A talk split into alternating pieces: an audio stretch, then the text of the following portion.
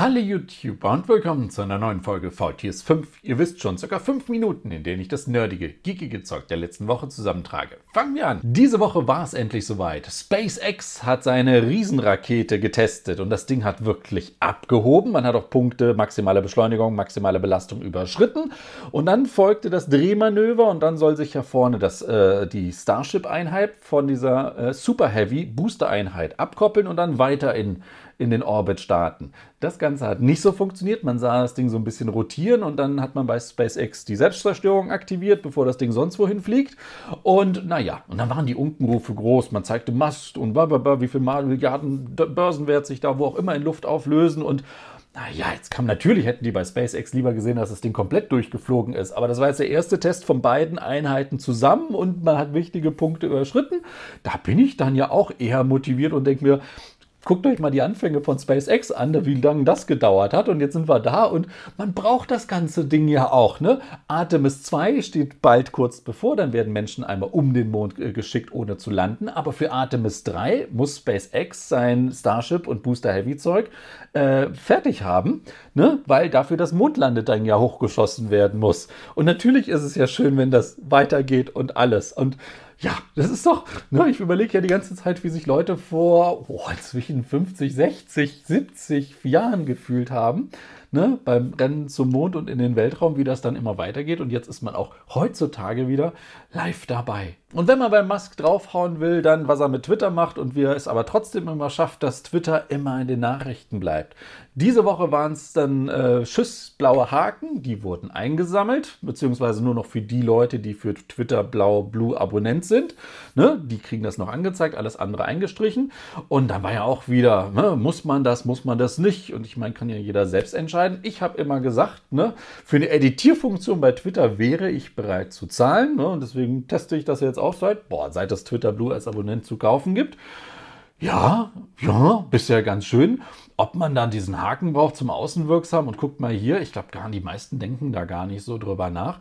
Aber warten wir mal ab, wie das mit Twitter sonst noch so weitergeht. Ne, ich bin ja auch immer noch skeptisch und denke mir, ah, der Laden. Neue Hardware gab es diese Woche aber auch. Xiaomi hat in China sein 13 Ultra vorgestellt. Und weiß ein Zufall, ich halte eins hier in den Händen. Das neue Super-Kooperations-Leica-Gerät mit der tollen Kamera. Warten wir mal ab, wie toll die jetzt wirklich im normalen Alltagseinsatz ist. Und das Ding ist ja auch erstmal nur in China erhältlich. Es wird zu uns kommen, irgendwann im Juni. Ne, dann wird es soweit sein. Und dann kippen alle erstmal in Ohnmacht, was das Ding bei uns kosten wird. Aber nicht nur das, Xiaomi hat auch in China das Mi Band 8 vorgestellt oder das Smart Band 8, wie es inzwischen heißt. Das, auch das wird zu uns kommen, gibt es aber auch erstmal jetzt noch nicht. Gibt gar nicht so viel Neuerungen, nur ein neues Haltesystem eigentlich, dass man wie bei Apple, der Apple Watch, die, die Bänder schneller austauschen kann. Naja, dann haben wir eine ähm, intelligente, smarte Lampe, die sich teilweise wie ein Haustier verhalten soll. Dazu kommen wir aber auch noch. Da steht aber in den Sternen, ob es zu uns kommt. Und was wir sonst noch hatten an Bluetooth-Lautsprechern und Fernsehern und äh, Tablets der sechsten Generation. Naja, es war diese Woche ein China-Only-Event, wo man sagen kann, neues super-duper-Telefon. Warten wir aber erstmal ab. Das gleiche gilt für Google und die ganzen Google-Gerüchte, die wir da diese Woche hatten. Was haben wir? Das Google Pixel 7a soll ja auch kurz bevorstehen. Dann gab es neue Fotos von Google Foldable Smartphone, dem Pixel Fold, wie es angeblich heißt. Ja, aber ich denke mal, das werden sie dann zu Google I.O. zeigen, ne? wo es dann auch Neuigkeiten zum AI-Zeug gibt. Google Bart soll jetzt ja auch diverse Programmiersprachen können und dabei helfen.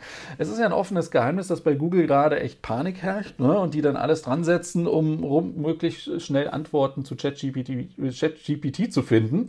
Vor allem, weil ja Microsoft da so dermaßen gerade einsteigt und seine Chance wittert, weil die ja keine Rücksicht auf irgendwelchen Werbemarkt bei Google, äh, bei Google-Suche ne, äh, Rücksicht nehmen müssen, weil denen ja Werbeanzeigen in dem Sinne total egal sind.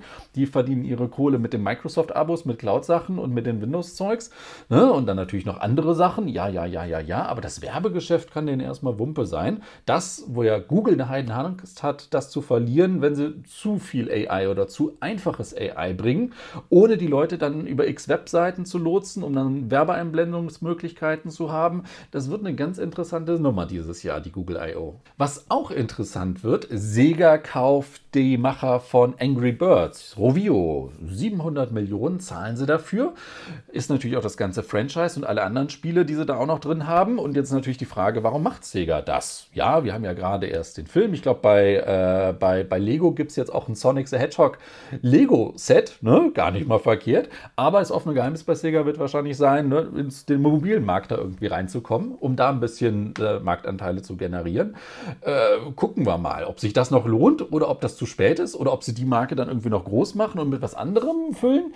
Ich bin mal sehr gespannt. Kann in die eine oder auch in die andere Richtung gehen. Dann hatten wir die Meldung auch, es wird einen neuen Star Trek-Film geben bei Paramount Plus, Sektion 31. Die Star Trek-Fans freuen sich schon, wer da wohl im Geheimdienst arbeitet.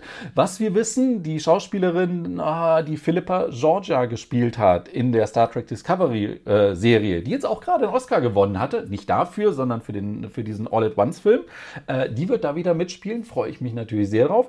Mal gucken. Ich habe da ein bisschen hohe Erwartungen und sehr viel Vorfreude dran. Und wo wir doch schon gerade bei der Unterhaltung der Woche sind, äh, wir hatten es nicht. Ist, diese Woche kloppen sich die Leute Star Wars äh, Mandalorian Finale gegen Star Trek Picard Manda äh, Finale, beides dritte Staffel. Und meine Empfehlung ganz klar an dieser Stelle Star Trek Picard, die dritte Staffel, wieder zehn Folgen, ein grandioses Finale und man muss ja leider sagen, Staffel und Serienfinale in einem, aber ein sehr schönes Finale. Hat mir ausgesprochen gut gefallen. Der Trekkie in mir, ich hatte leicht Schwierigkeiten in Picard reinzukommen, aber damit hat es sich wirklich sehr, wirklich sehr in, in, in meine Trekkie-Herzen geschossen. So, und ein altes QWERTY gibt es auch noch. Ne? Wählt eure Waffen. Einmal gucken, was ist was. Und damit soll es dann auch schon wieder gewesen sein mit VTS 5, Folge 597 ist vorbei. Euch einen schönen Start in die Woche. Macht es gut und bis zum nächsten Mal. Tschüss. Und dann folgte das Drehmanöver und dann sollte sozusagen das Spaceship, Starship, Starship